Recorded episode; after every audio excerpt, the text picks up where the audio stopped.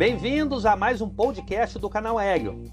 No ano de 2003, o mundo viu aí a aposentadoria do supersônico Concorde chegando, devido em parte aos altíssimos custos operacionais desta aeronave, mas também a questão da baixa procura em segurança de mercado em razão do acidente ocorrido em julho de 2000 que vem a vitimar aí tripulação e passageiros e também alguns civis em solo.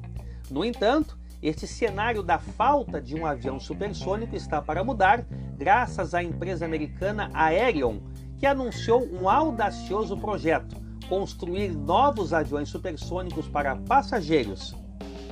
E os primeiros modelos já foram mostrados ao mercado. Um em específico chamou mais atenção, o Aerion AS-3, um jato supersônico que promete alcançar Mach 4+, ou seja, mais de quatro vezes a velocidade do som, algo na casa aí dos 6.200 km por hora e carregando em torno de 50 passageiros.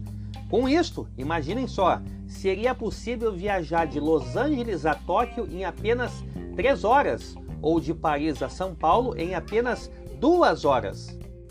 Tom Weiss, CEO da Aerion, fez um comunicado compartilhado pelo pessoal da CNN Brasil que dizia o seguinte: nossa visão é construir um futuro onde a humanidade possa viajar entre quaisquer dois pontos do nosso planeta em três horas. O voo supersônico é o ponto de partida, mas é apenas isso o começo. Nós devemos ultrapassar os limites do que é possível.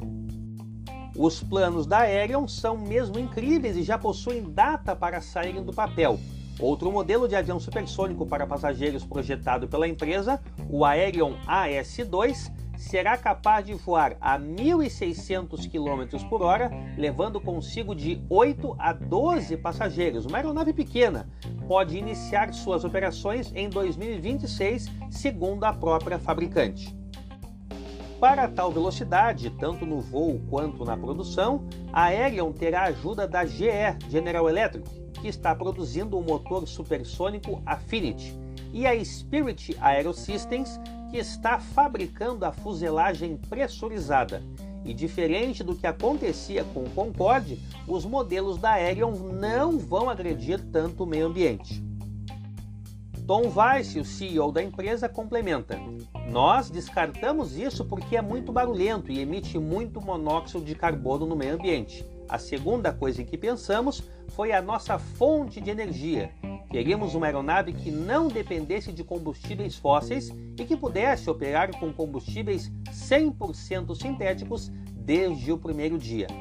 Além disso, o barulhento, mas espetacular estrondo do rompimento da barreira do som será bem menor nos Aerion, sobretudo no AS-3, que vai voar bem mais alto e rápido.